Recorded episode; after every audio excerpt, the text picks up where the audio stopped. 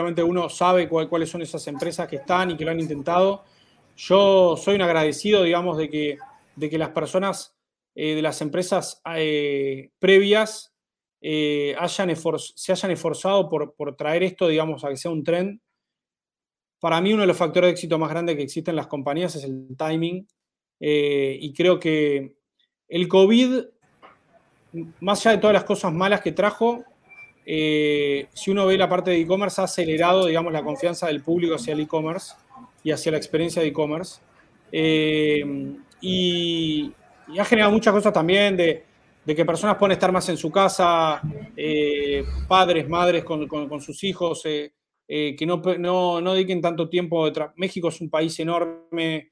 ¿Cuánta gente pasa una hora y media, dos horas en ir y volver al trabajo? Está tan, tan fuera de su casa y a veces la economía del conocimiento y la economía online ha generado que, las personas puedan también pasar más tiempo en su casa, más, tiempo de cerca de sus seres queridos.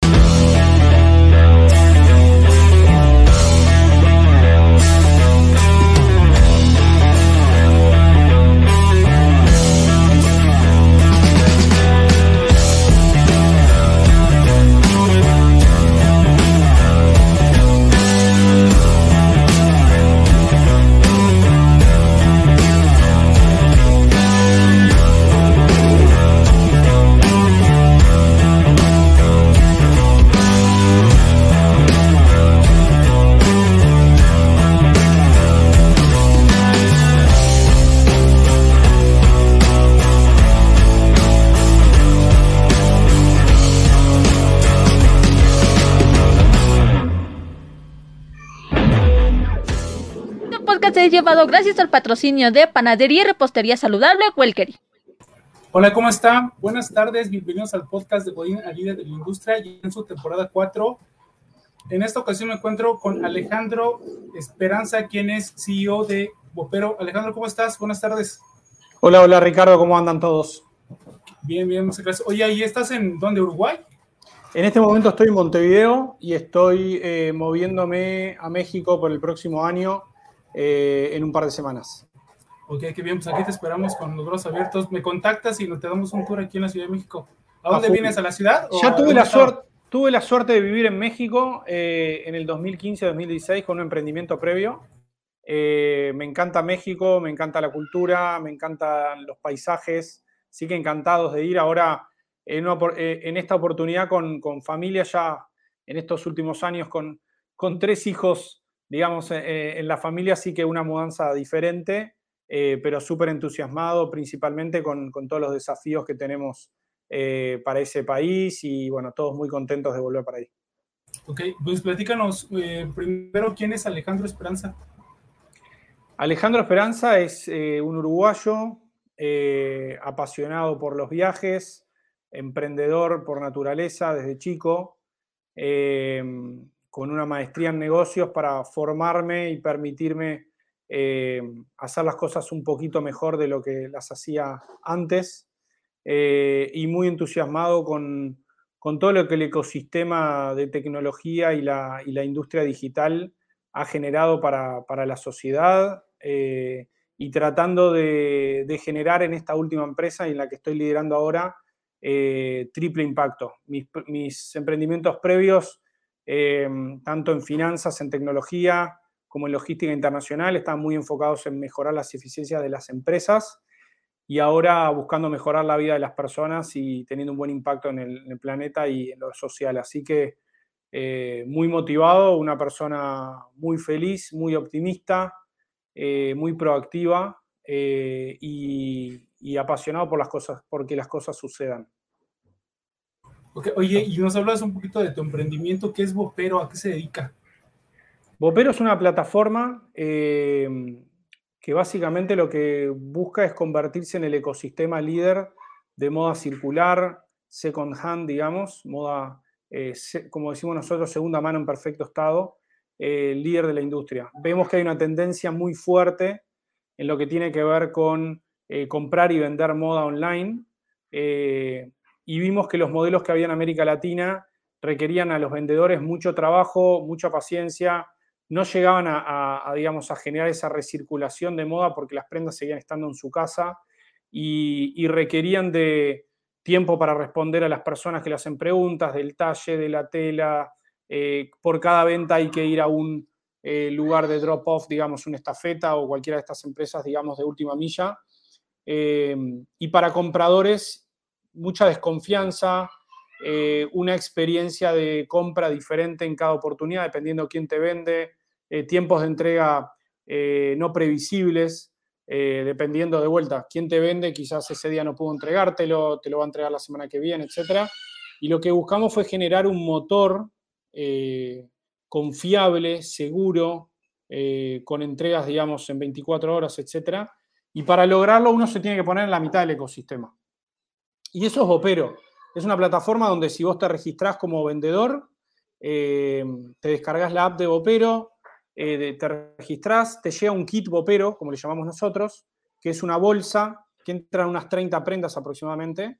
La podemos pasar a buscar por tu domicilio o la podés traer a nuestro, lo como nosotros llamamos nuestro Bopper Center, eh, para hacer la inspección en el lugar, o llega a nuestro warehouse, que es en Tlanepantla, eh, y ahí empieza todo un proceso de inspección soportado por tecnología, donde cada prenda se identifica como única con un código QR único para tener trazabilidad total y transparencia hacia el vendedor. Eh, se inspecciona la calidad, se segmenta en ese sentido. Las prendas que están aceptadas para vender pasan por un proceso de planchado, fotografía, se almacena y tenemos la capacidad de entregar ese producto en 24 horas en la Ciudad de México eh, y hasta 48 horas en algunas de las ciudades foráneas y hasta 72 en algunos, algunos rincones, digamos, del, del Estado mexicano, eh, de la República Mexicana, digamos. ¿Y por qué en México? Eh, Bopero es, es, un emprendimiento que nace en, mi país de origen, en Uruguay. Los tres fundadores somos uruguayos, Maggie, Nacho y yo. Eh, Uruguay es un país chiquito, es 40 veces más chico que México en, cantidad de población, pero es un buen país para probar productos, para aprender procesos, para mejorarlos y poder exportarlos eh, para que funcionen de, manera eficiente. Eso fue lo que hicimos con Bopero. Bopero nace en Uruguay en noviembre del año pasado, hace un año. Eh, tuvimos seis meses trabajando sobre la tecnología y sobre los procesos, entendiendo los dolores de cabeza de los vendedores, los dolores de cabeza de los compradores, dónde estaba nuestra propuesta de valor. Y una vez que eso, digamos, lo terminamos de definir, decidimos embarcarnos e irnos para, México, porque México eh, es uno de los mercados más grandes de América Latina como te decía, tuve la suerte de vivir ahí, conozco, conozco la forma de pensar del mexicano, eh, del consumidor, del vendedor. Eh, es un mercado que está en esa etapa espectacular para, que todo crezca en lo que tiene que ver con, el consumo online y con, con, la gente, cómo la gente se relaciona con, la compra, digamos, en plataformas. Eh, y creemos que tenemos una oportunidad única para posicionarnos como líderes eh, y a partir de ser líderes en México, salir a conquistar Latinoamérica. Oye, de todo esto, eh, hasta dónde has llegado y todo lo que eh, platicas de tu proyecto, ¿qué has sacrificado, Alejandro, para estar donde estás? ¿O qué no has sacrificado?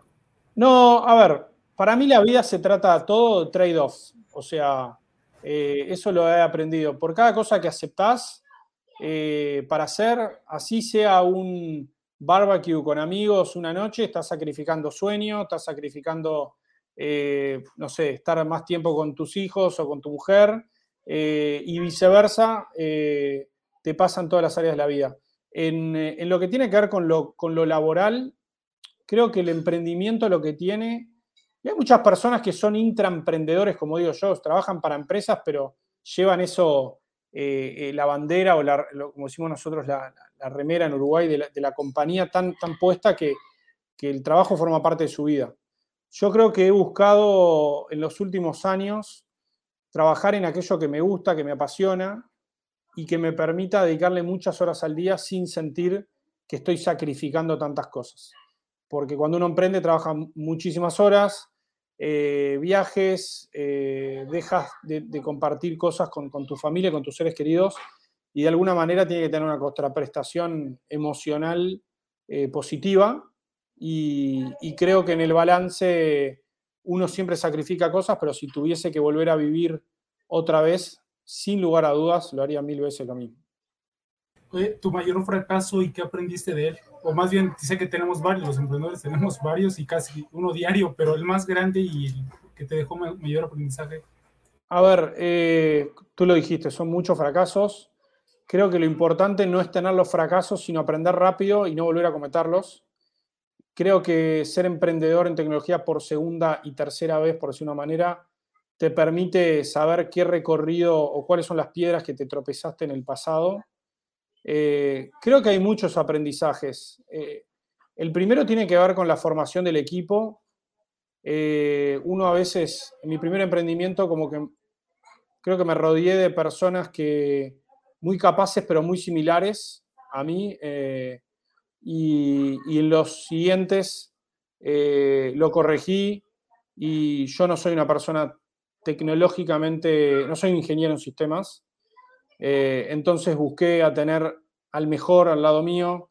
si se necesitaba, por ejemplo, en la, empresa anterior, tipo que era de finanzas, eh, tener a alguien que, conozca perfectamente ese rubro y lo que a mí más me gusta que es eh, operaciones, expansión, digamos, puesta en escena de un negocio eh, y armado de equipo, nada, confiar en mí para, eso. Y de esa manera lograr un equipo complementario y, digamos, y confiar en el otro y, poder ampliar el, el horizonte, digamos, del alcance del equipo sabiendo que el equipo es la base de, el equipo y el talento que se construye alrededor es la base del éxito de, un emprendimiento, siempre y cuando se trate de una idea que tenga cabida en el mercado, ¿no? Ni que hablar, pero eh, creo, que, creo que el armado del equipo lo he ido puliendo y cada vez creo que busco el talento de manera más eficiente.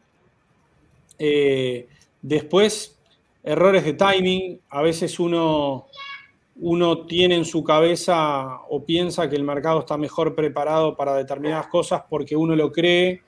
Eh, he aprendido mucho a medir eh, las acciones y medir el alcance y los resultados. No guiarnos por, por lo que creemos que es. En Bopero, por ejemplo, nosotros no es que hacemos campañas porque decimos, bueno, no, va, a performar mejor una, una cartera Louis Vuitton a un 30% de descuento versus retail que a, una, que a una blusa de Sara. Y en realidad, hoy en día dejo que los datos hablen y ver, bueno, qué es lo que buscan nuestros clientes. Buscan este nicho de producto, ok, enfoquémonos en eso, no en lo que nosotros creemos que es lo que estamos vendiendo, y preparar el producto y la experiencia de usuario para eso que es lo que el mercado nos está abriendo las puertas y no para lo que uno cree. No hay que enamorarse un poco de, de, la solución, sino que hay que enamorarse del problema. Esa es una de las frases que más me gustan del tema del emprendimiento y para eso la data es muy importante. Que, ahorita que mencionas el equipo, que ya has perfeccionado, has mejorado cómo, cómo atraer equipo, cómo, primero antes de, reclutarlo, ¿cómo haces que la gente se interese en tu proyecto para poderse integrar? Y ya que lo tienes ahí identificado, que está interesado, ¿qué es lo que te gusta ver en la primera entrevista de trabajo? ¿Qué te gusta ver? Buenísimas las preguntas. Mira, la primera segmentaría la búsqueda de talento en dos etapas de una compañía de tecnología. La primera, que es cuando sos desconocido y cuando no hay un levantamiento de capital público, eh, y ahora te explico por qué. Y la segunda es después de una ronda de levantamiento. En Bopero hoy, justo esta semana, anunciamos eh, levantamiento de capital de 7.5 millones de dólares, una ronda liderada por el grupo AXO, que es uno de los principales grupos de moda en, México y Latinoamérica, y de ThreadUp, que es la compañía líder online de venta de segunda mano en Estados Unidos, una compañía pública. Eh, y lo separo dos porque cuando uno busca talento, mucho de ese talento está actualmente trabajando en otro lugar y mucho de ese talento ya no está trabajando en otro lugar o porque lo despidieron o porque se dio la oportunidad de buscar otra oportunidad y, está, y, lo encontrás justito en ese momento. Al que está buscando eh, trabajo, lo atraes con tu visión, con tu misión, obviamente con una propuesta económica de mercado y con algún tipo de alineación en términos de largo plazo. Eh, y ahora, si quieren, después hablo un, poquito más de eso de alineación de largo plazo. Al que está trabajando hoy en día en una buena posición, lo atraes más fácil después de, que, después de anunciar públicamente la ronda de financiamiento, porque uno tiende a pensar que con la ronda de financiamiento hay dinero suficiente como para que la persona pueda arriesgarse y entrar a esa compañía en etapa temprana. Antes es como que decir, bueno, me voy de este lugar en el que estoy tan cómodo y sé que me van a poder pagar por delante a este lugar que no sé ni cuánto dinero tiene y a ver quién es el emprendedor. Entonces, son caminos diferentes. Al principio uno trata de... Oye, ahí Alejandro, lo que dices es súper importante. Ya sé que estamos en el ecosistema emprendedor. El tema de Kavak. Antes nadie la pelaban así y ahorita está ya unicornio, ya superó al unicornio, ya, ya vale más que Televisa. Sí. Todos ya, ya entras a, LinkedIn y ya todos quieren trabajar ahí, o sea, eh, están buscando y todo porque saben que hay dinero. Entonces, donde hay dinero, no generas incertidumbre y es donde la gente quiere estar porque sabe lo que va a pasar, ¿no? Sabe que siempre va a haber dinero. Exactamente. que mencionas. Y el tema del dinero en una empresa de tecnología está relacionado también con que, obviamente, el que puso dinero, eh, por algo, lo, partimos de la base que los que invierten son personas inteligentes, formadas y que analizan una oportunidad de inversión. Y si Cava recibió mucho dinero, es porque eh, es una compañía que identificó una oportunidad en el mercado y la está resolviendo de manera excelente. De hecho, a mí, muchas veces me dicen, ustedes son el Kavak de la ropa, eh, porque de alguna manera nos ponemos en el medio para garantizar esa seguridad y esa, ese certificado, digamos, de que si las cosas no eran como esperabas, lo puedes devolver y no pasa nada, o sea, y hay, una, hay alguien atrás, digamos, dando respaldo. Eh, versus las plataformas que antes, eh, como si fueran clasificados online, Kavak le ganó porque se puso en el medio y porque da garantías. Nosotros creemos que eso es muy importante en, esta, en, esta, en este mundo donde todo el mundo dice, no, me animo a comprar online, ok, pero la plataforma online te da certezas, incluso más que el mercado tradicional. Entonces, eso por un lado. Eh, y después no es solamente porque tienen plata, es porque con esa plata van a hacer cosas interesantes y, eso requiere, representa desafíos. Y la gente le gusta tener, sentirse cómoda en su lugar de trabajo, sentirse valorada sentir que trabaja construyendo el futuro, es súper motivante, y encima de todo eso que le van a pagar bien y que tienen un rato de plata para pagarle. Entonces, eh, creo, que, creo que es como una combinación de, del desafío, de la certeza y la seguridad que, te, que vas a cobrar y de que vas a formar parte de, una revolución, por decirlo de una manera. Entonces creo que eso, creo que a, nosotros nos funciona muy bien eh, todo ese, toda esa, esa motivación, digamos, al respecto. y ahorita lo que mencionas, me acordé de una, una anécdota de, de, un, este, de un integrante del equipo. Que ya lleva, es una de las personas que lleva más tiempo con nosotros. En el primer año me mencionó, tal cual me escribió y me dijo, habló conmigo y me dijo, oye Ricardo, ¿cómo ves el proyecto eh, a futuro? Eh, porque quiero comprarme algo grande y, y que necesito saber si va a haber dinero para pagar le dije, cómprate, vamos a podernos a trabajar y vamos a podernos a vender, y esto van a suceder. Y sigue con, con nosotros, y sigue. Entonces, lo que acabas de mencionar me recordó mucho. La, gente siempre busca, eh, busca el futuro, el crecimiento, busca retos, busca... Me, me, encantó lo que dijiste acerca de construir el futuro. Si estás en una empresa con un VIJA, con un este, propósito de transformación masiva, como viene en el libro de de Sabina Ismail de operaciones exponenciales, la gente va a querer estar ahí. Es decir, ¿cómo te ayudo, ¿cómo te ayudo a cambiar? ¿Cómo te ayudo a cambiar ese mundo que tú estás creando? 100%. Nosotros creemos que, que la moda, a ver, yendo al caso de Bopero, ¿no? Nosotros creemos que la moda, eh, tal como está concebida hoy, el fast fashion y todo, no es sostenible en el tiempo. La moda es una de las dos industrias que más contaminan el mundo, ¿ok? Eh, ahora, si pretendemos cambiar esa realidad que la gente se ponga a sacarle fotos a la ropa en su casa, que cada vez que venda una prenda eh, vaya a un lugar para entregarla, que esté contestando los mensajes de, que la talle, que la mancha, que esto, que lo otro. Si pensamos que eso va a suceder solo, es imposible. Por eso creo que nuestra misión inspira también, porque lo que estamos generando es ese motor de moda circular, que donde todos los que quieran formar parte, lo único que tienen que hacer es pedir un kit, que te vengan a buscar la ropa, se la llevan y después, obviamente, nosotros mantenemos esa experiencia social porque nosotros eh, en la app tú tenés tu tienda, podés cambiar los precios, o sea, nosotros te sugerimos el precio al que lo vas a vender más rápido, pero si querés venderlo más caro y esperar, podés esperar. Eh, podés agregar una foto, obviamente nosotros le sacamos fotos lindas a los productos, eh, pero también podés tener una foto, no sé, vos luciendo el look o alguna foto que le hayas sacado. podés editar también la descripción del producto. No podés editar la, la marca ni el talle porque nosotros queremos dar certeza si no queremos que alguien diga que algo es Nike, Adidas o no sé, o Xara, si no lo es. Entonces, de alguna manera nos ponemos en el medio para certificar eso. pero si nosotros logramos nuestro objetivo y el, consumidor empieza a darse cuenta de que si hay algo que lo usamos cinco o seis veces y ya no lo usamos más, ¿para qué lo vamos a tener ahí ocupando lugar en nuestro closet? Que lo use otra persona. Obviamente lo va a comprar mucho más barato de lo que, lo que yo lo compré en el retail. Es normal. Eh, pero dar, uno no puede exigir que la gente sola se suma a, movidas, digamos, de circulares o sustentables. Hay que ayudarlo. Y, creo que eso es lo que motiva eh, a mucho de nuestro talento, eh, a mucha de nuestra gente y le hace sentir bien donde viene a trabajar. Claramente, según el lugar y eh, la posición que estás ocupando, vas a estar más o menos motivado y más, más o menos linkeado con el futuro de la compañía, pero eso es normal, no podés tener, nosotros vamos a tener 100 personas trabajando en México, no puedes tener 100 personas todas extremadamente motivadas y todas decidiendo el futuro de la compañía, pero todas aportan su granito de arena para que eso suceda y eso es lo más relevante. Y si nosotros en ese camino podemos darle muy buenas condiciones laborales, eh, llámese transporte, llámese un salario por encima de la media, eh, que, tengan, digamos, pequeñas atenciones, digamos, que están a nuestro alcance y que lo hacen sentir especial. Para mí eso es muy importante a toda la escala de talento, desde el más operativo hasta el, hasta el managing director. ¿Dónde ves a Bopero en cinco años?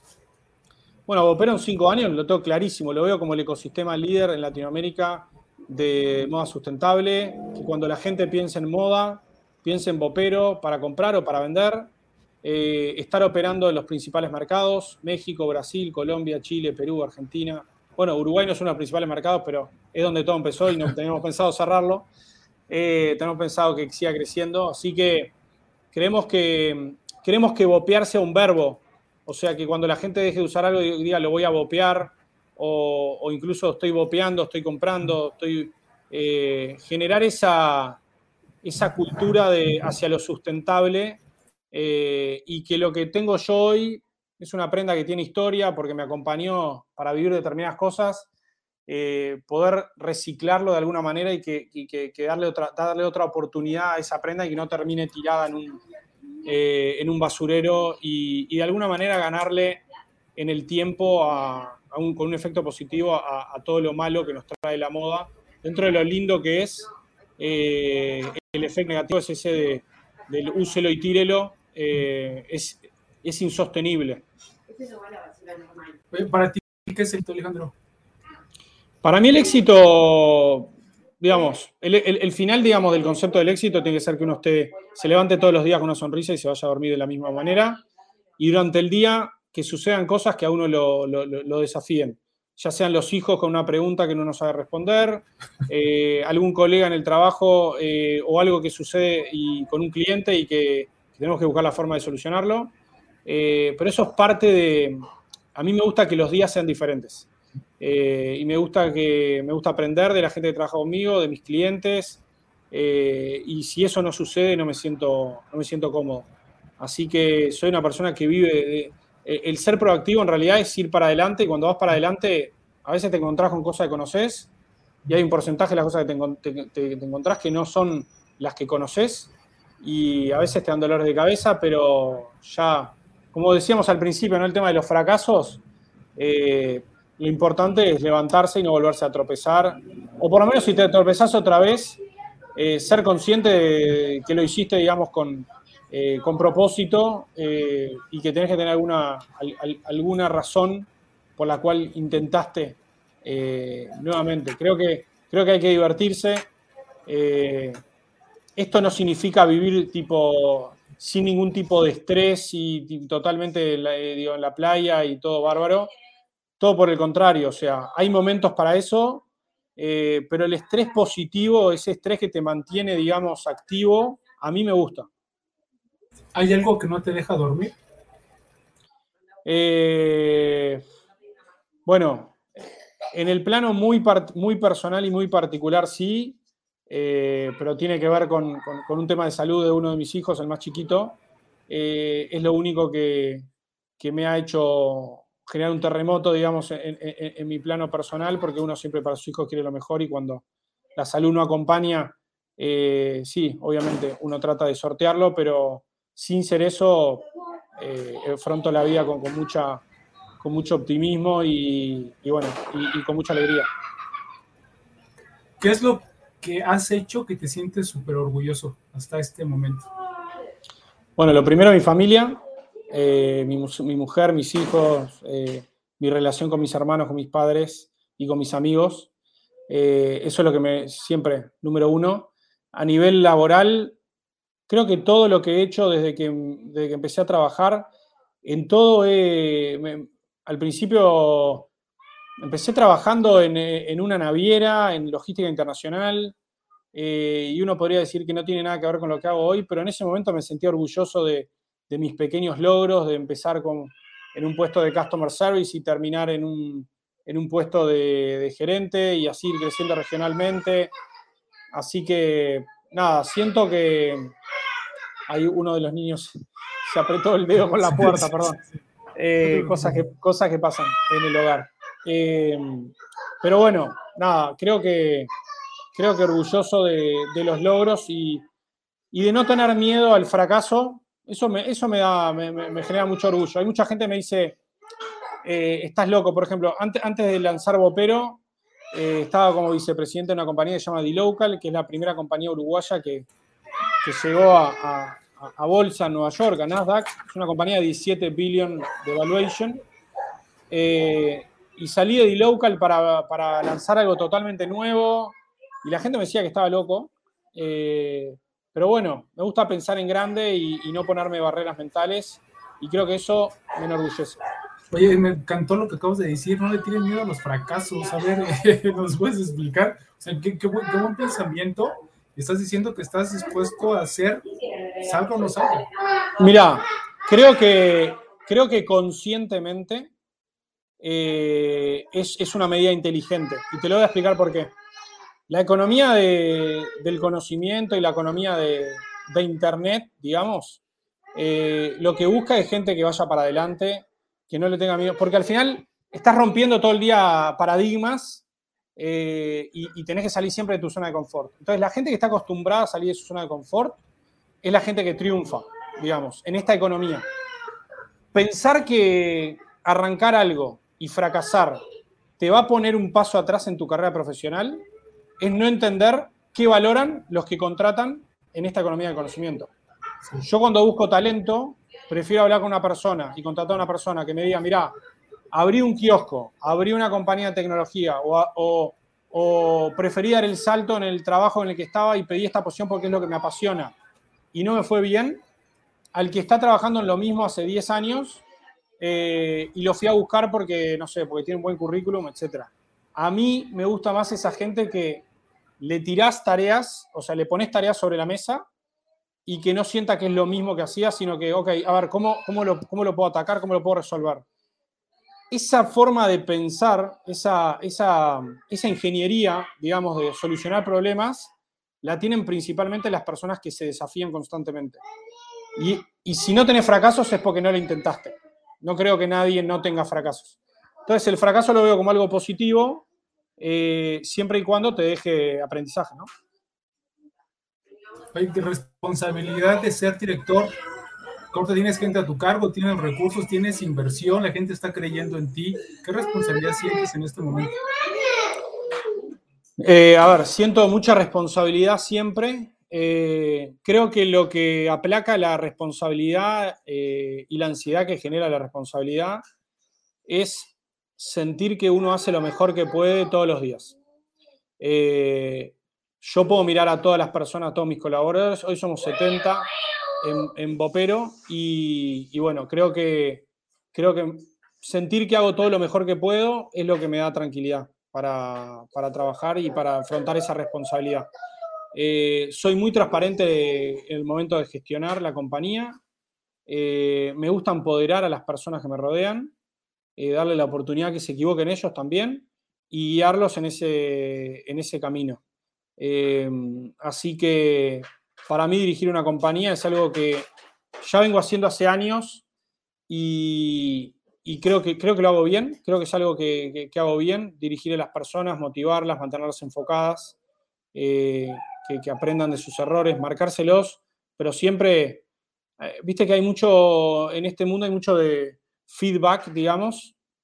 A mí me gusta hablar de feed forward, que es no solamente, bueno, lo que hiciste mal en el, sino cómo ves que vas a hacer lo que viene por delante, porque de alguna manera el aprendizaje lo tenés que haber internalizado, o sea, eh, cómo vas a hacer para mejorar lo que, lo que viene y qué cosas son las que vas a aplicar de las que aprendiste. Así que eh, me gusta trabajar mucho en ese, en ese ámbito, me gusta, eh, me gusta siempre adelantarse a lo que va a pasar y, que si hay un problema hoy, preguntarle a la persona, eh, esto es como, hay un ejercicio que hacía en la Universidad de Stanford que era, es un poco, justo se acerca el Día de, de los Muertos y viene bien, digamos, el recordarlo.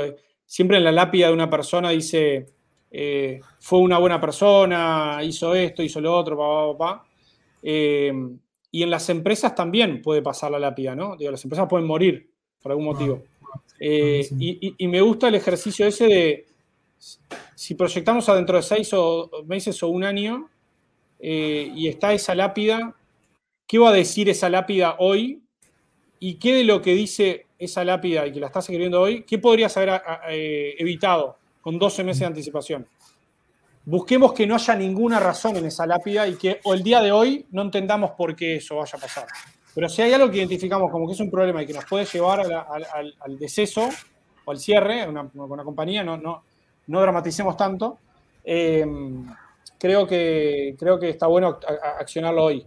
Por eso hay que ser proactivo y cuando uno detecta que, que algo no está funcionando bien, eh, atacarlo de raíz y, corregirlo. Por eso es tan importante el ensayo del error. Se le llama A-B testing en esta industria, pero básicamente es en, criollo, como decimos en Uruguay, es ensayo y error eh, y medir, medir mucho, medir todo lo que sucede eh, y entender que lo vamos a medir antes de hacerlo y si es algo que es difícil de medir, por lo menos entender qué vamos a utilizar para medir. Eh, y cuál es la expectativa de ese resultado. ¿Qué valores te definen como persona y cómo los llevas a Upero? Eh, transparencia eh, y optimismo. Te diría esos dos. ¿Y cómo lo llevo a Upero? El optimismo es muy fácil. Si no fuera optimista, no hubiese embarcado. Comenzar una compañía de cero y pensar en grande es difícil y hay que ser optimista. así que eso está innato en el emprendedor, es optimista. Eh, el emprendedor es tan optimista que se lleva el mundo por delante en el sentido de que no ve barreras por delante. Eh, y honestidad y transparencia hacia mi equipo y hacia los clientes. Hacia los clientes, dejando bien claro cuál es la propuesta de valor y qué es lo que van a ganar o perder trabajando con mi compañía. Eh, y, hacia mi equipo, qué puede esperar de, de, de Bopero como empleador de acá al corto plazo. O sea, entonces, para eso tenés que mostrar bien claro cuáles son los, los KPIs, o sea, qué es lo que le vas a medir de éxito de su, trabajo. Eh, y, en base a eso, cómo vas a evaluar eh, si está haciendo bien o si está overperform, digamos, o si está por debajo de las expectativas. Y en base a eso, ¿qué es lo que le depara dentro de la empresa? Porque si está muy por debajo de sus expectativas y vos le fuiste claro que le decís que si no llega a estas expectativas no hay lugar en la compañía eh, y uno va alertando, digamos, de ese momento. Y lo mismo con las posibilidades de crecimiento. Eh, lo que no se puede es que las personas entren a una compañía y no sepan, que piensen que para según para dónde va el viento eh, van a hacer su, su vida dentro de la compañía. No todos estamos hechos para todas las compañías y hay personas que que se sienten mejor y se mueven como pez en el agua trabajando para una compañía gubernamental, súper estructurada, con, con, proceso fijo, con todos los días iguales, y lo hacen bien y se sienten bien y son felices.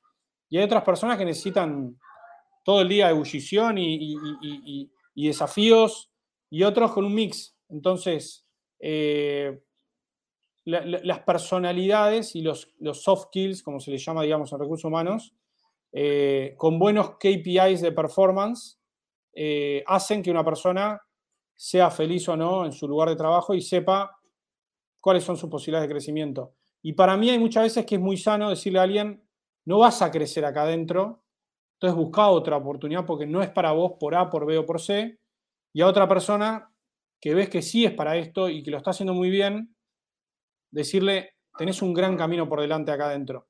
Porque así, si a una persona la vas a estancar, es bueno que la persona lo sepa eh, y que se busque otras oportunidades, porque es justo para cada uno estar en el lugar correcto y donde tiene más posibilidades de crecimiento.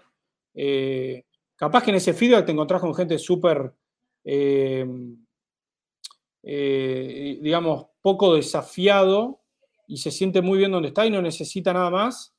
Pero bueno, todo es un tema de expectativas. El cliente va a comprar en algún lugar y es un tema de expectativa. Si yo espero que me lleguen 24 horas y me llegan 24 horas, voy a estar bien. Si me llega mucho más rápido, puede ser que hasta me enoje porque yo no estaba en mi casa, entonces ¿por qué me vino tan rápido? Y si me vienen 7 días, lo mismo. Si yo te dije que te llegan 7 días, no, pasa, no te vas a enojar si te llevan 8. Pero si te llegan 15, te vas a enojar. Con el trabajo es lo mismo. Si vos más o menos sabes en qué te estás metiendo y qué es lo que esperás vos y qué espera el empleador, eh, vos te vas a sentir cómodo o no cómodo dependiendo de las expectativas. Eh, siempre es un tema de expectativas. ¿Cómo, es, ¿Cómo ves a Bopero? ¿Tú crees que sí es una, es una tienda de ropa? O sea, eh, perdón, de, de, la transacción, ¿o cómo la ves? Porque yo te escucho y yo la veo más como, yo la veo, con lo poquito que me platicaste de logística, de servicio, eh, ¿cómo, ¿cómo la definirías tú? Sí, buenísima la pregunta. Mira, para mí Bopero es una compañía de tecnología número uno, primera definición. sí y, te voy a explicar por qué. Segundo, es una compañía de moda, porque está en el mundo de la moda y porque cuidamos mucho el producto. Eh, y segundo, es una compañía de operaciones. O sea, las tres cosas brindan un servicio, que es comprar y vender moda de manera sustentable, súper eficiente y escalable. La tecnología está en el core de la empresa porque para poder ser eficiente, vos pensás que cada ítem que nosotros recibimos es único y va a tener fotos únicas y una vez que lo vendiste ya las fotos no te sirven para nada, los datos que ingresaste no te sirven para nada. Eh, entonces, tenés que ser muy eficiente en cada etapa del proceso, con mucha, con mucha data, con mucha inteligencia artificial, eh, con muchos algoritmos de pricing para saber qué, qué ese producto, dónde va a encontrar un comprador. Nosotros vendemos productos que están entre un 60 y un 90% por debajo del precio retail original. Entonces, para lograr esa eficiencia, necesita mucha tecnología. Y después, eso es la tecnología de operaciones. Pero después hay mucha tecnología en el, en el user experience, de sellers y de buyers, o sea. Eh, y de buyers principalmente, si nosotros queremos que la persona, vos vas a tener cientos de miles de productos en, en diversos talles, y son todos únicos, encontrar tu producto, si yo no, te lo, no, tengo tecnología para que lo encuentres rápido, se va a perder dentro de un feed eh, interminable.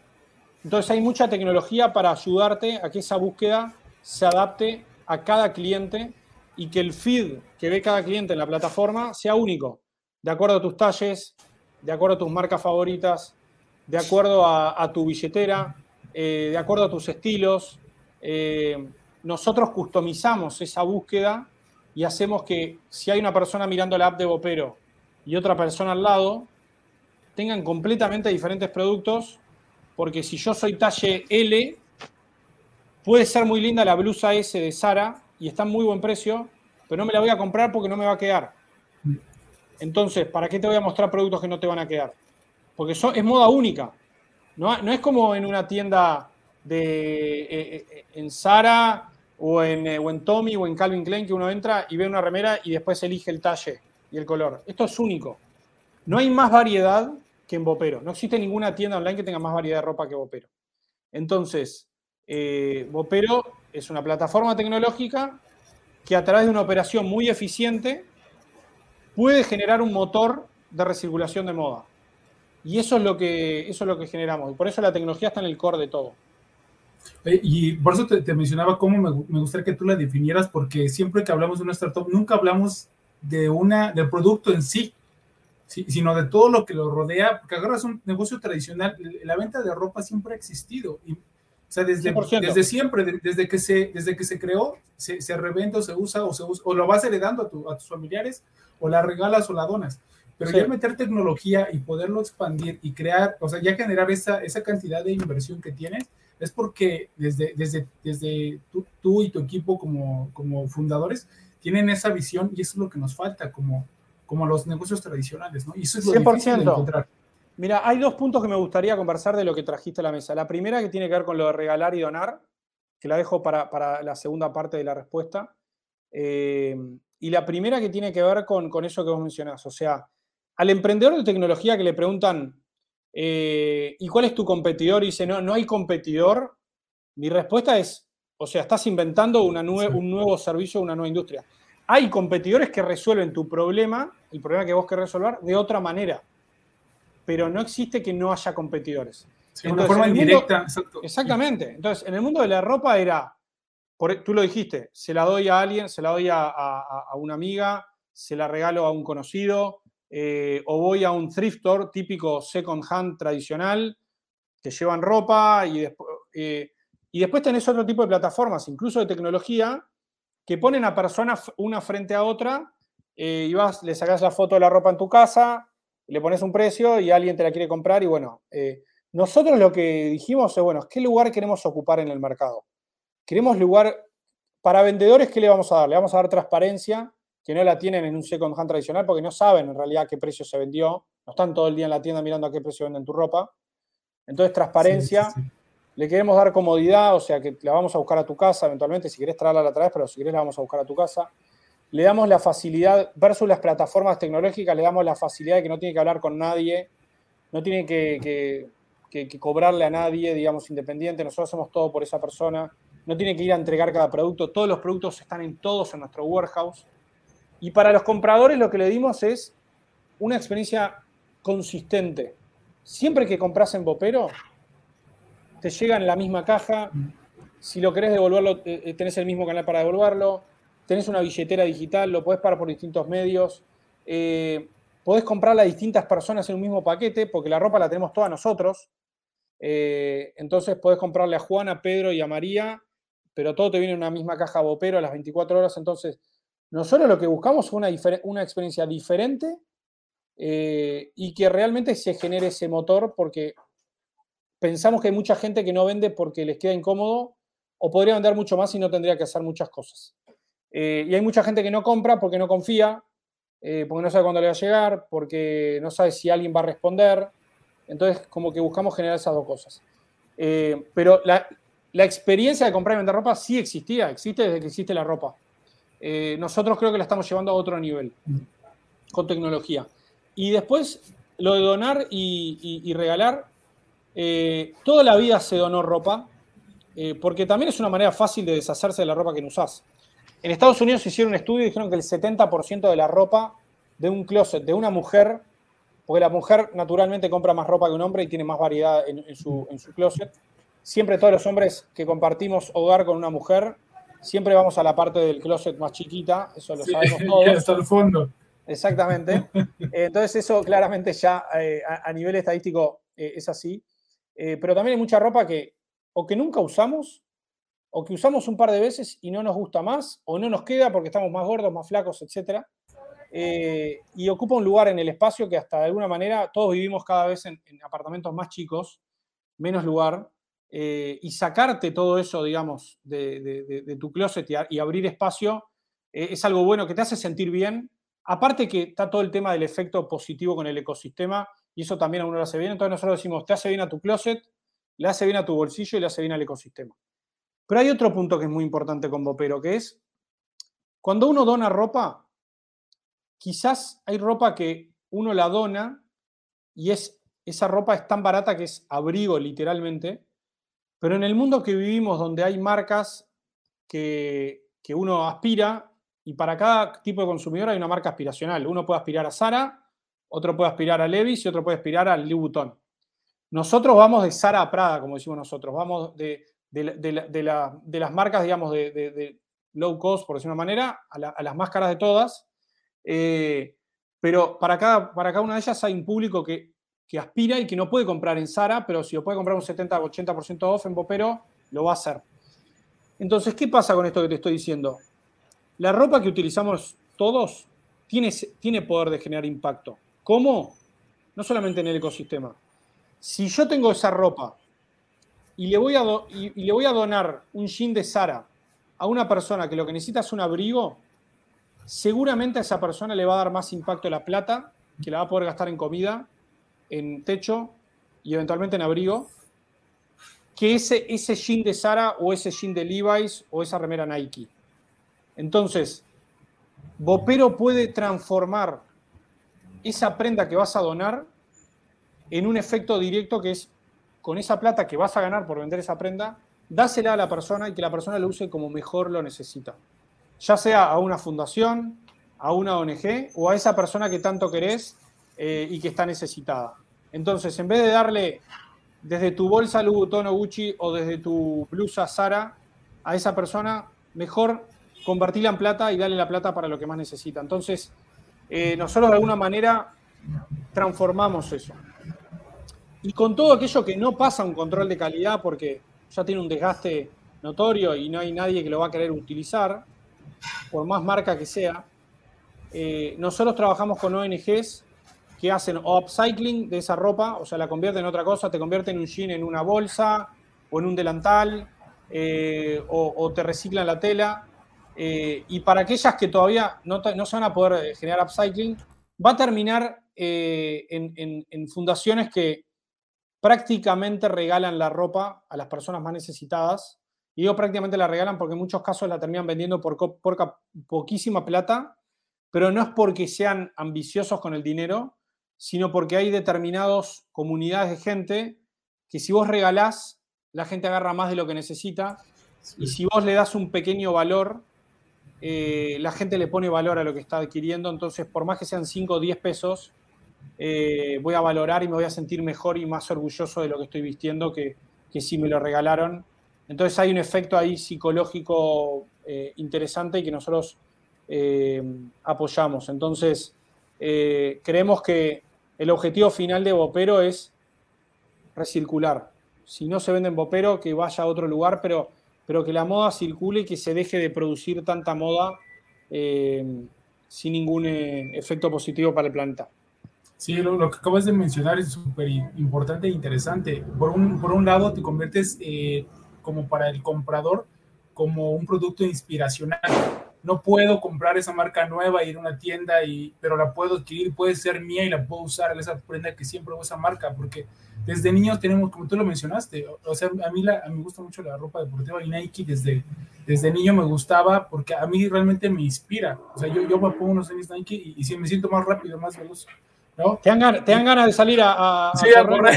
a correr, estoy lloviendo. Mira, a, mí me gusta hablar de democratizar la moda, pero lo digo desde el punto de vista positivo, que es que seguramente hay gente que no llegue a comprar algo en Antara, eh, pero en Bopero sí lo va a poder comprar.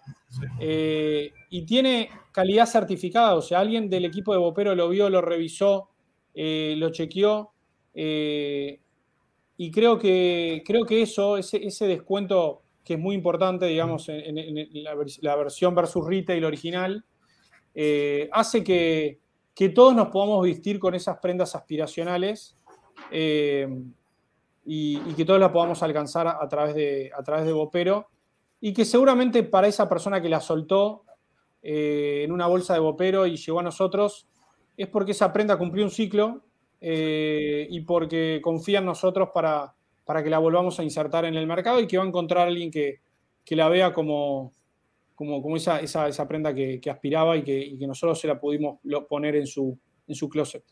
Sí, sí, sí. Hablas de, digo, hablamos de bupero, pero sí mencionamos la ropa, pero hablamos de tecnología, de procesos, de, de inspiración y también de, de, emprendimiento social, porque esa prenda se va a ocupar para alguien ¿no? Ya dices, de forma gratuita para realmente la, gente que, que lo, lo, necesita, ¿no? Y no nada más con que agarra además. O sea, realmente pero es, es, es, un proyecto completo y por eso... Este, está, pues, pensado, está pensado como un proyecto... Eh, a ver, si estamos en la economía circular, no, no veo otra forma de verlo que, que, que, busquemos un futuro sustentable y eso tiene que estar en el ADN de la compañía y está en la misión de la compañía la tecnología y la operación y la infraestructura nos va a permitir generar ese motor, digamos. Eh, y, yo creo que el mercado ya nos está acompañando y nos va a acompañar más. Y la apuesta que está haciendo Axo y Fredap es a que nuestro equipo va a poder hacerlo, digamos, dentro de... Eh, creo que representa, por un lado, representa la, conciencia del, grupo AXO, que está tan enfocado, digamos, en el full price y, en, y tiene, digamos, canales también eh, online, de, poner un pie en second hand, de que hablar, y de ThreadUp de expandir su misión de... Eh, ellos dicen que su misión es hacer que las nuevas generaciones piensen second hand primero eh, y creo que lo quieren expandir al mundo y, creo que vieron a nosotros el vehículo para hacerlo en América Latina. Así que también es motivo de orgullo para nosotros eh, que gente tan importante y, que tenga una, experiencia dentro de la industria nos vea como capaces de ejecutar eh, la visión y la misión que tenemos. Entonces, sí, este proyecto, nada más así como, como regresándome tantito, este proyecto yo lo he escuchado porque he estado en el mundo del ecosistema de emprendimiento hace como 5 o 6 años y, y esta, o sea, este modelo de negocio yo lo he escuchado dos o tres veces, pero no con la estructura, la visión y el equipo que, que trae pero o sea, realmente es un buen... Creo, creo, creo que sí, estoy de acuerdo contigo y obviamente uno sabe cuáles son esas empresas que están y que lo han intentado. Yo soy un agradecido, digamos, de que, de que las personas eh, de las empresas eh, previas eh, se hayan esforzado por, traer esto, digamos, a que sea un trend. Para mí uno de los factores de éxito más grandes que existen en las compañías es el timing. y creo que el COVID, más allá de todas las cosas malas que trajo, si uno ve la parte de e-commerce, ha acelerado, digamos, la confianza del público hacia el e-commerce y hacia la experiencia de e-commerce. y, y ha generado muchas cosas también de, que personas pueden estar más en su casa, eh, padres, madres con, sus hijos, eh, eh, que no, no, dediquen tanto tiempo. México es un país enorme. ¿Cuánta gente pasa una hora y media, dos horas en ir y volver al trabajo? Está tan, tan fuera de su casa y a veces la economía del conocimiento la economía online ha generado que, las personas puedan también pasar más tiempo en su casa, más, tiempo cerca de sus seres queridos y que el tiempo que dediquen al trabajo sea tiempo productivo. Creo que nunca antes se midió tanto la productividad como hoy en día. Eh, así que, nada, creo que los que estuvieron antes eh, abrieron, abrieron puertas eh, y, creo que nosotros hoy venimos con una propuesta muy sólida. sabemos muy bien lo que queremos, nuestro producto está preparado para escalar, tenemos los socios adecuados, el talento y el equipo. y eso es, lo que, eso es lo que me motiva, o sea, la ansiedad pasa porque uno a veces quiere adelantar como si fuera un video, como hacíamos antes, hay una, serie, de decir, voy al próximo capítulo, quiero estar ya mirando, pero porque en el durante a veces están los dolores de crecimiento, ¿no? Eh, exacto. Crecer, crecer es una, es una de creo que para mí el, crecer es la decisión más importante de un emprendedor, porque es donde viene todo lo demás, donde estás decidido a que va a haber más problemas de los que tienes ahorita va a haber crecimiento, pero el crecimiento viene en problemas. Y hay gente que dice, no, no, no, yo, yo hasta aquí. O sea, realmente... Eh, eh, Ricardo, estoy pero totalmente de acuerdo contigo y creo que eso, eso lo aprendí mucho en, mi primera compañía, que, quería tener todo perfecto el producto para poder salir al mercado. No existe la Ferrari para salir al mercado. No.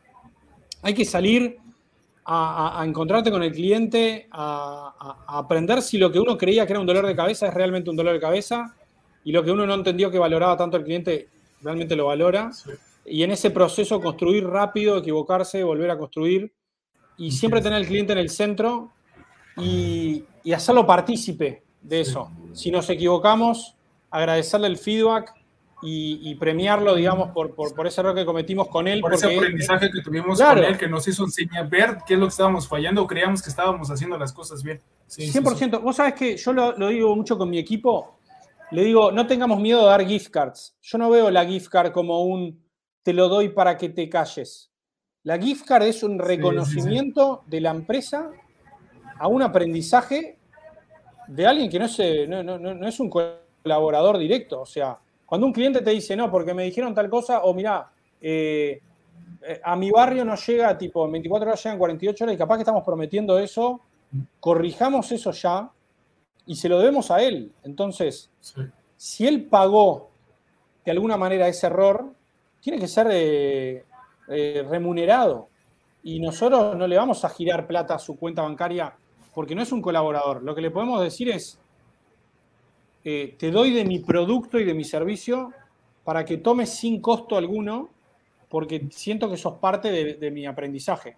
Eh, y, por eso los errores hay que verlos como pensar que no nos vamos a equivocar.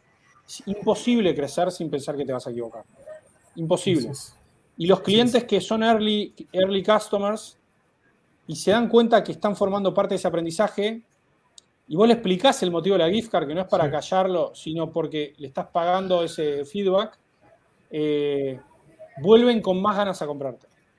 Eh, porque sin estar invitados a la mesa se sienten partes. El, el, cliente es el mejor inversionista porque va creciendo contigo, te va comprando y hay más inversión.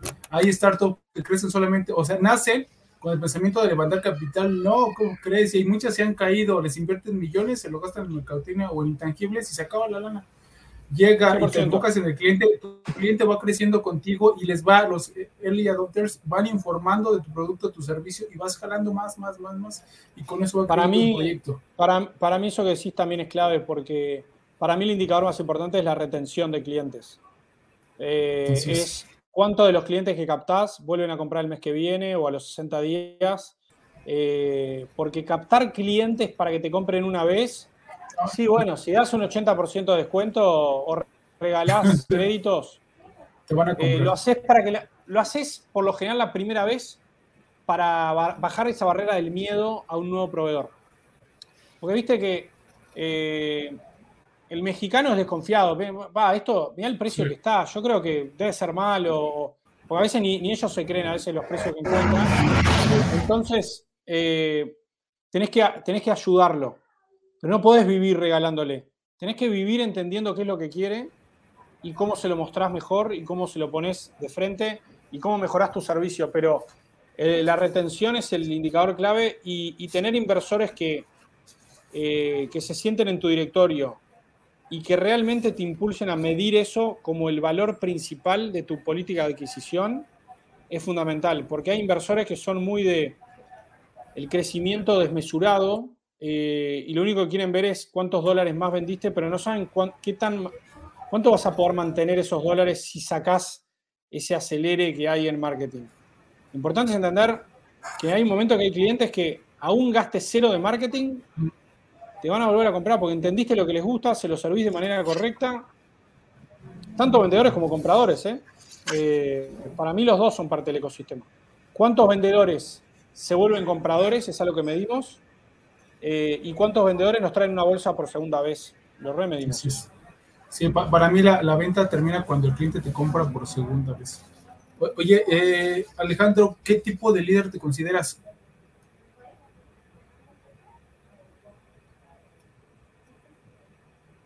Alejandro, ah, ahí te perdí el último, los últimos ah, segundos.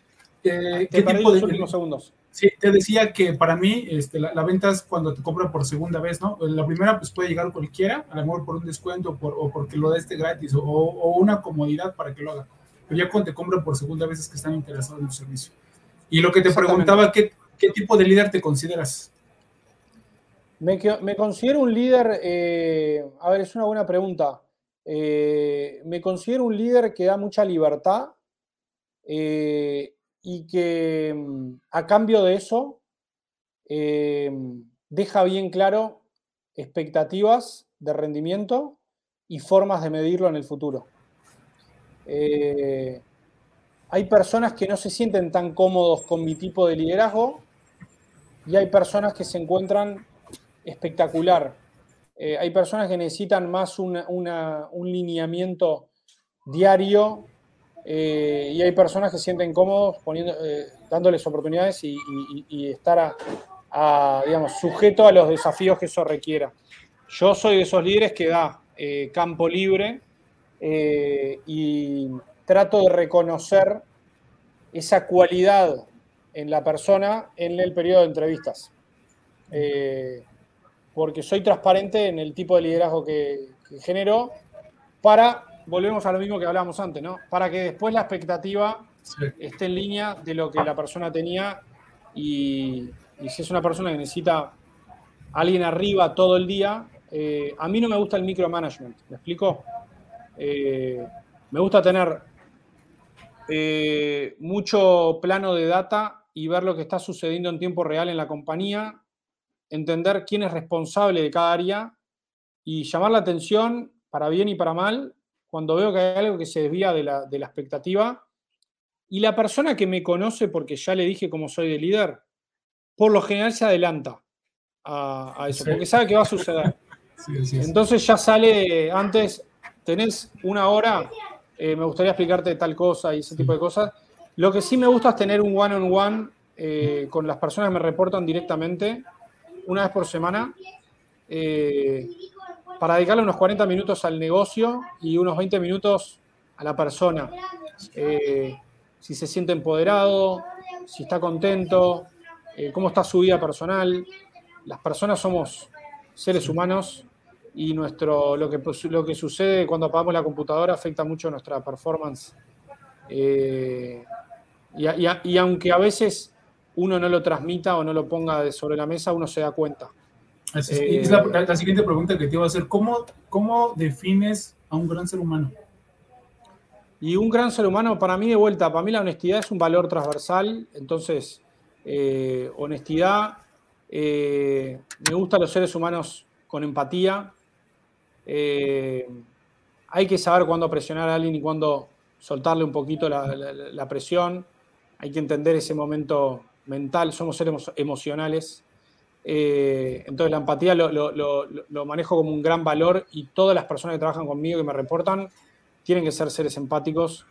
Seguramente en algún puesto voy a buscar a alguien más analítico que otro o alguien que traiga una experiencia específica del cargo pero tienen que ser seres que, porque después si no lo tienen ese, ese valor, no lo van a tener con sus equipos y al final uno no puede estar al lado de todas las personas que trabajan.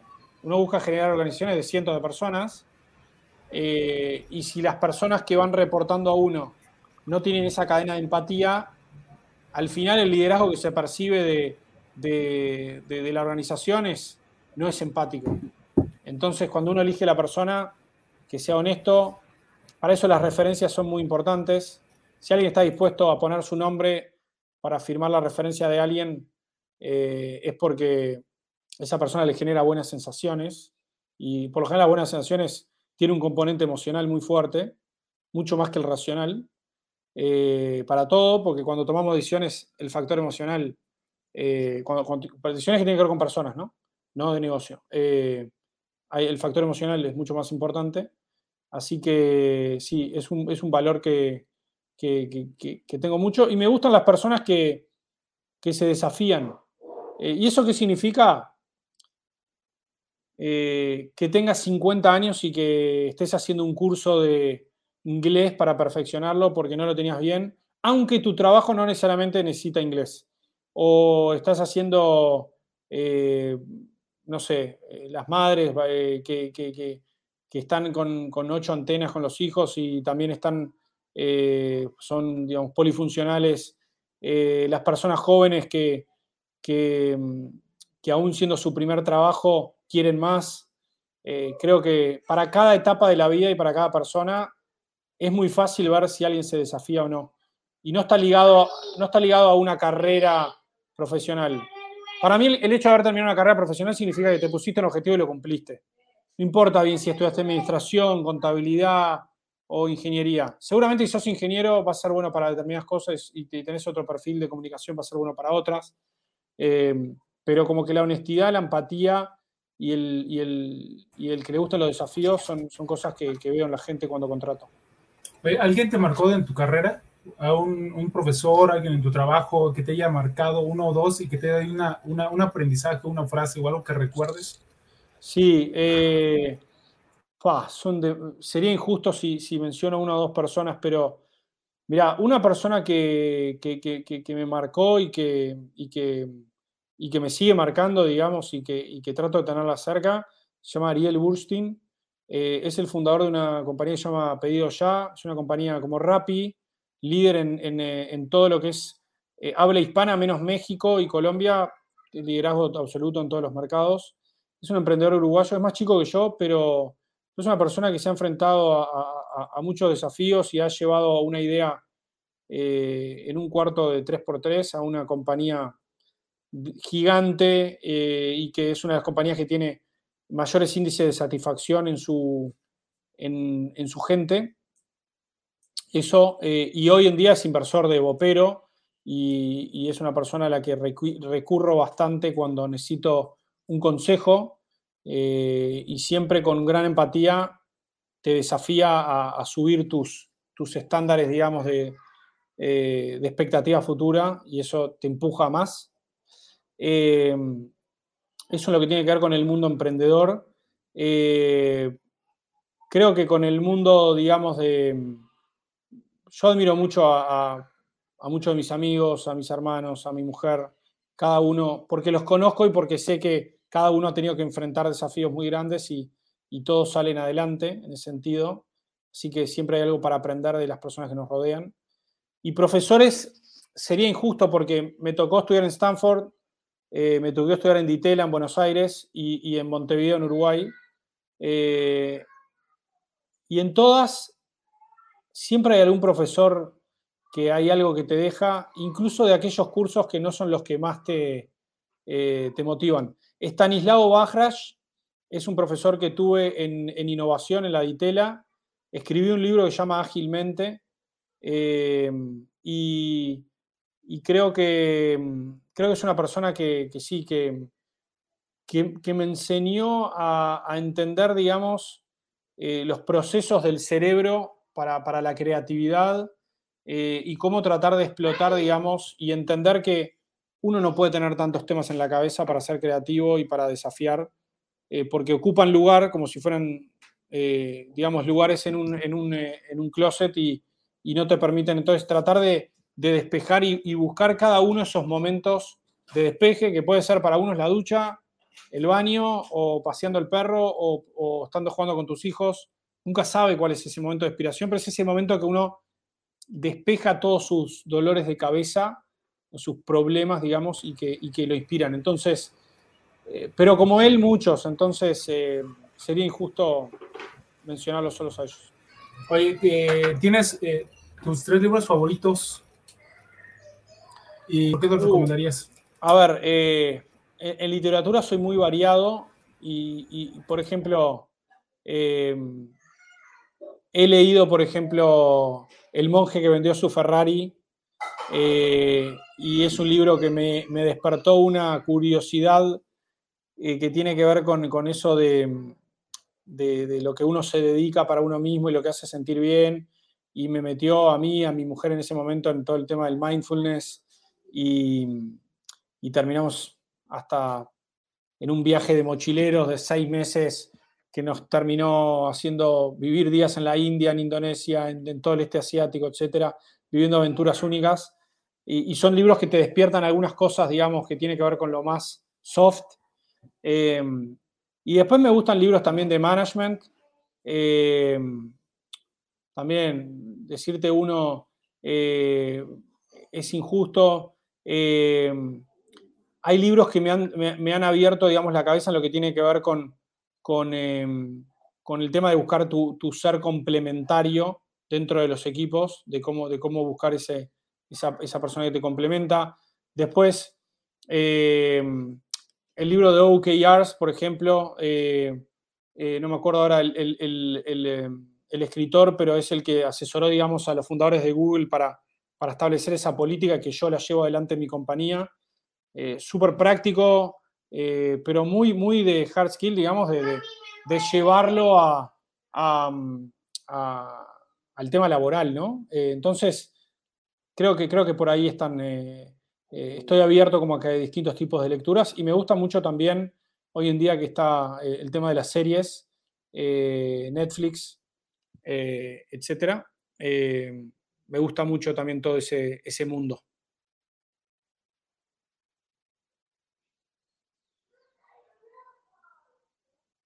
ahí te tengo en mute, ahí. Alejandro. Sí. Ahí vale. Eh, ¿Cómo compaginas eh, tu, vida familiar, personal y amigos? Porque pues hemos hablado de trabajo, trabajo, pero ¿cómo, cómo logras darte esos espacios para, para tener la vida personal? Eh, es una buena pregunta. Si le preguntas a mi mujer, seguramente te va a decir que la compagino mal, porque debería estar más tiempo en casa. creo que creo que uno trata de dedicarle un sector del día fijo al trabajo y ser muy estricto en eso. De 9 a 18 es mi caso. De 18 en adelante hasta las 21 horas me gusta organizarme para estar tiempo con mis hijos, un rato de juego, cenar juntos, baño, etcétera. Y después pasar tiempo con, mi mujer, con mis amigos, con mi familia, cena, etcétera. Eh, y también compartir momentos de ocio, ya sea deporte o puede ser Netflix también con, mi mujer o con, amigos. Me gusta mucho, eh, en, Uruguay acostumbran mucho a hacer asados, barbecues, digamos. Eh, y de ahí tengo grupos de amigos de, amigos de maridos de mi mujer, de, maridos eh, de, amigas de mi mujer, mis amigos de toda la vida del colegio, de la universidad, del trabajo. Como que me gusta estar en contacto con la gente, eh, soy un ser social muy fuerte eh, y me divierto mucho en ese sentido, así que trato de no perderme de nada y, del tiempo que le dedico al trabajo que sea intenso. ¿Tienes una rutina en la mañana, en la semana, el fin de semana? la rutina en la mañana es desayunar, familia, etcétera, eh, llevar a, mis hijos al colegio, si puedo hacer deporte dos o tres veces por semana y después full foco en el trabajo por unas ocho horas. Y como te decía, retomar algo después de, horario de las cosas urgentes y a veces simplemente es eh, distribuir trabajo para que al otro día las cosas ya sucedan automáticamente y no tener que empujarlas de primera hora. Esa es la forma que me organizo los fines de semana trato de desconectarme, aunque es bastante difícil. Oye, pasamos a la, última sección de la, de, la, charla. Te voy a decir una palabra, por favor, lo primero que te venga a la mente. Digo una palabra y lo que te venga. ¿Vale? listo? Sí. Eh, amor. Familia. Trabajo. Eh, diversión. Líder. Presente. Moda. Eh, pasión. Empresa. Eh, vehículo para lograr eh, cosas importantes. Pasión. Fútbol. Inspiración. Eh, qué buena, qué buena palabra. Qué difícil la respuesta. Eh, porque son muchas cosas, pero mis hijos. Amistad. Un valor fundamental. ¿Y, local? ¿Di local? Sí. Una gran escuela. Futuro. Felicidad. Pasado. Aprendizaje. Bopero. el futuro de la moda. Uruguay. Un gran país para vivir. Eh, bueno, México. Eh, un país de oportunidades y de gente maravillosa. Escalar. Crecer. Unicornio. Un medio para el fin. COVID un gran golpe a la humanidad. Jefe. Eh, aprendizaje, diría también. Disrupción. Futuro. Familia. Lo más importante. Equipo. El motor del éxito. Innovación. Eh, Pensar diferente. Alejandro Esperanza. Eh, presente. Ok. Pues, pues, qué buenas respuestas, ¿eh? Muy, muy, buenas respuestas. Oye, ¿qué consejo le darías a alguien que va saliendo de la universidad o a alguien que acaba de entrar en una organización y quiere escalar dentro de ella y a alguien que va emprendiendo, que apenas, apenas quiere, tiene una idea de negocio y quiere validarla? ¿Qué les recomendarías? Eh, para, el segundo caso, eh, que si va a decidirse en emprender, que primero que se visualice haciendo eso en los próximos 7 a 10 años, y que se pregunte si es realmente lo que quiere hacer.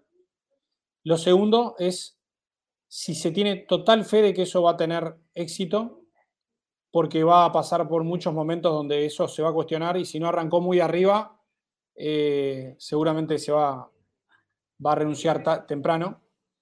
Eh, y lo tercero, que, que sepa si cuenta con el apoyo, cada uno sabe cuál es su apoyo, si va a ser su familia, su plata, lo que sea, para afrontar el primer tiempo que va a ser muy duro. Eso respecto de los emprendedores. Eh, pero soy convencido de que si esas tres cosas están, no tiene ningún sentido no tirarse a la piscina porque vimos una vez y vale la pena intentarlo. Eh, y a la persona que está saliendo de la universidad y quiere crecer en una corporación, eh, que se pregunte si esa organización la representa, su misión, lo que, lo que genera, si va a aprender. Al principio lo más importante es aprender, aprender, aprender, aprender. así que si va a aprender es importante. Y, lo segundo es que, se divierta, eh, porque al final, eh, si la vas a pasar mal, va a ser difícil también que aprendas. Así que si elige un lugar que, está alineado con sus intereses, con sus objetivos, con su cabeza, donde sabe que va a aprender o piensa que va a aprender, y donde cree que va a divertirse, eso es lo más importante cuando uno arranca. Después hay tiempo para mayores dolores de cabeza, porque cuando uno avanza en edad, también tiene más responsabilidades y hay momentos donde todo eso puede estar muy lindo, pero si tiene que mantener una familia, eh, la prioridad pasa a ser la familia y de mantener tensión y el bienestar eh, y, el, estar tan divirtiéndose dentro de una corporación pasa a ser un pirámide Maslow, ¿no? Eh, pero, pero sí, eso es lo que le recomendaría. Oye, este, pues muchas gracias Alejandro por, la entrevista. ¿Nos puedes decir las, redes sociales de Bopero? ¿A ti dónde te pueden encontrar también? Páginas, redes sociales, aplicaciones. Eh, a ver, eh, Bopero MX, eh, eh, Bopero México, Bopero.uy en Uruguay, Bopero.com es la, la, plataforma y la app la estamos lanzando el lunes en México, así que va a ser Bopero en Apple Store y en iOS. Gracias. Y a mí si me quieren encontrar, me van a buscar en LinkedIn y me van a encontrar, o espe-ale en Twitter. Eh, no soy un gran, una persona que, publica muchas cosas. Creo que tengo mucho más para aprender de, otros que, otros de mí. Entonces me dedico más a, leer y a aprender. Eh, me gusta que, la gente que trabaja conmigo y, que, la, la, empresa que represento sea la que hable y que de alguna manera transmita. Así que más que nada los invito a todos a que a que vean que, que prueben la experiencia Bopero y que, que vean si, si todo el, amor que le ponemos a lo que hacemos realmente está traducido en el, en el producto y el servicio que reciben. Vale. Pues, ¿cómo te sentiste, Alejandro? Eh, y pues, muchas gracias por la invitación. Te digo la verdad, me encantó la entrevista. Me encantó la entrevista. gracias. primero, que está súper preparada, claramente.